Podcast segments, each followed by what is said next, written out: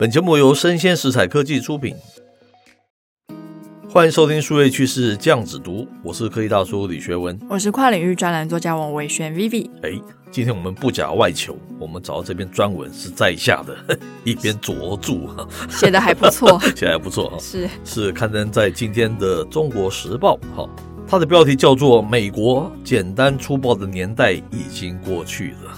根据这个商业周刊的报道嘛，数据调查机构叫做 Sensor Tower，它的分析哈，在三月前的三周哦，这个美国下载次数最多的 App 是中国电商在美国推出的这个网购平台叫 Temu，对不对？第二名哦是这个字节跳动的剪辑软体叫做 CapCut，好，第三名是 TikTok，大家都很熟，第四名是中国这个快时尚网购平台叫虚影。第五名哦，才是美国的 Facebook。哇，已经沦为老五。哎，对，对美国人而言啊，真是情何以堪嘛！哈，那《华尔街日报》评论哈，中国科技公司用廉价的人力大军，不断的微调它的产品哦，就如同中国科技业有一个术语叫做“刺绣”。它是打败这个西方公司的一个秘密武器哦。是，那么数位汇流的风潮已经过了十多年了。后数位汇流的年代，它比的是软实力，也就是数位内容跟应用服务。是，年轻人可能不见得知道全球在竞逐硬体力、硬体建设的那段过去。是，那在二十世纪以来啊，随着科技的发展跟建筑技术的创新。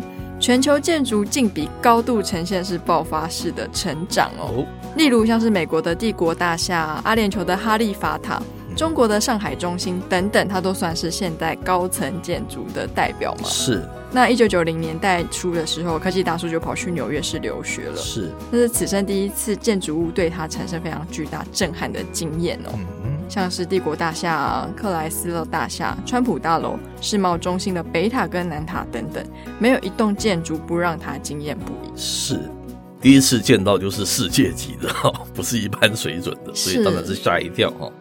那可是住在纽约多年的台湾留学生哈，就跟我分享他的想法了哈。他说啊，美国建筑想要称霸全球的手法其实很简单呐。就叫简单粗暴啊！当时就有这样子的一个想法哈。嗯，我当然是纳闷，问他是什么原因呢？他说啊，拿这个世贸中心双塔为例嘛，哈，它的外形呢，就像是将两个长方形哦，尽量把它往上延伸到天空到极致了，自然就可以称霸全球哦。即使它的外观没有多么特殊的设计啦。大家以前曾经看过就知道，就是两块长方形哈，嗯，譬如说是球形，就把它做到最圆最大，好，它都可以称霸。我想一想，他讲的还颇有道理嘛。那一九九一年的时候，我就是毕业回台北，好，那当时的台北市最高的建筑物是位在敦化南路三十八层楼高的敦南东地市大楼，现在当然叫做敦南摩天大楼。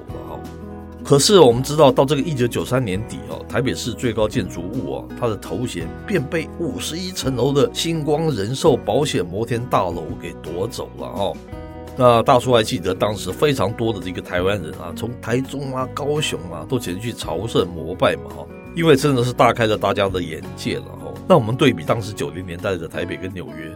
是不是大国跟小国的差异真的是不言可喻嘛？对不对？真的会有人去看五十一层楼的星光人寿保险？你那时候可能才刚出生不久，三岁。对不对？对，非常多人去看，因为就这么高嘛，大家没有看过这么高的大楼嘛。是。那讲完了美国，那中国呢？那目前中国是当下世界拥有高楼数量最多的国家哦。哦，那截至二零二二年，中国它有超过一千四百座高度一百五十米以上的高楼。嗯，那其中还有五十座它是三百米以上。嗯，有十二座甚至高达四百五十米以上。所以这样美中之间它比完了硬实力，那就要比软实力啦。哦，问题是软实力它也可以像硬实力这样称霸良久吗？自从网络成为现代生活的显学哦，以美国为首的各式内容跟应用服务便席卷全球。是，是美国人定义什么叫做搜寻引擎吗？什么是社群媒体？什么是电子商务？是，什么是数位影音的破坏式创新？然而，这么多年下来，其实我们应该是没有想过所谓的第二种可能性吧？是。那拿我们比较熟悉的数位影音领域而言呢、啊？科技大叔他曾经看过非常多有趣又创新的应用，是但是我们在台湾呢却无缘一用。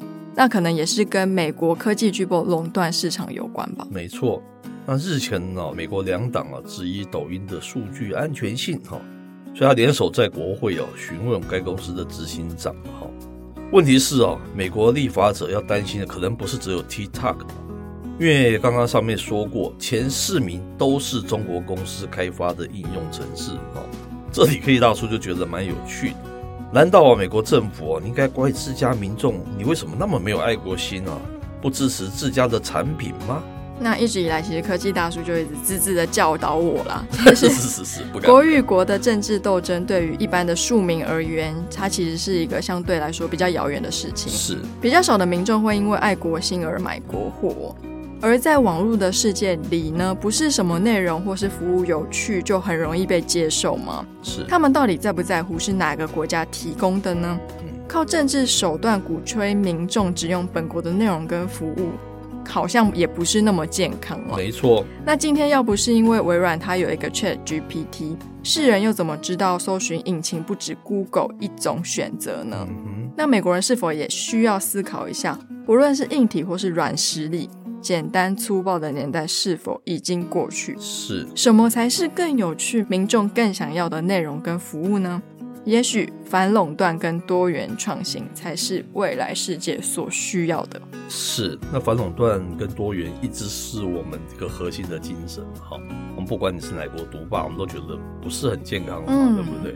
它会阻碍非常多的那种创新出来。今天如果不是微软的 Chat GPT，那如果它是来自于中国的话，那全球又会怎么样说？它是一个邪恶的东西，大家都不要去用。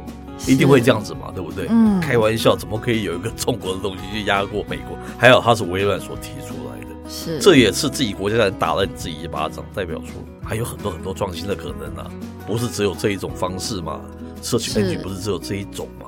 这就是一个很明显的例子嘛。但是其实美国它也不完全就是完全居于弱势了。当然，当然是是是，因为像其实微软的 Chat GPT 推出之后，那中国它其实也有一个中国版的 Chat GPT，叫做文心一言，其实也是类似的功能。是，所以有的时候其实两国就是互相竞争嘛。是，这比较健康啊。我们一直觉得不要垄断啊，就是一直不断的竞争才是比较好的，对不对？对。那人家你们老百姓喜欢用 TikTok，喜欢用他们很古灵精怪的一些 App。你有办法去阻止人家吗？你自己赶快把自己的 Facebook 还是其他的社群新的概念可以提出，我觉得比较重要吧，对不对？你压抑好像也不是什么太健康的事，而且我觉得其实年轻一代对于中国的 App 接受度是比我这个年纪还要高的哦。像我这个年纪，有时候用微信什么的，有的时候什么相簿隐私，我还是会稍微注意一下。了解。可是年轻一代在用抖音的时候，似乎是完全没有在想这几个问题。是，这就是这个东西会超过爱国心嘛？你这个好奇心跟爱玩的心会超过你的爱国心，对不对？是，这是没有办法的事。好，以上内容播到这边告一段落。我是科技大叔李学文，我是跨领域专栏作家王文轩 Vivi，我们下回见喽，拜拜。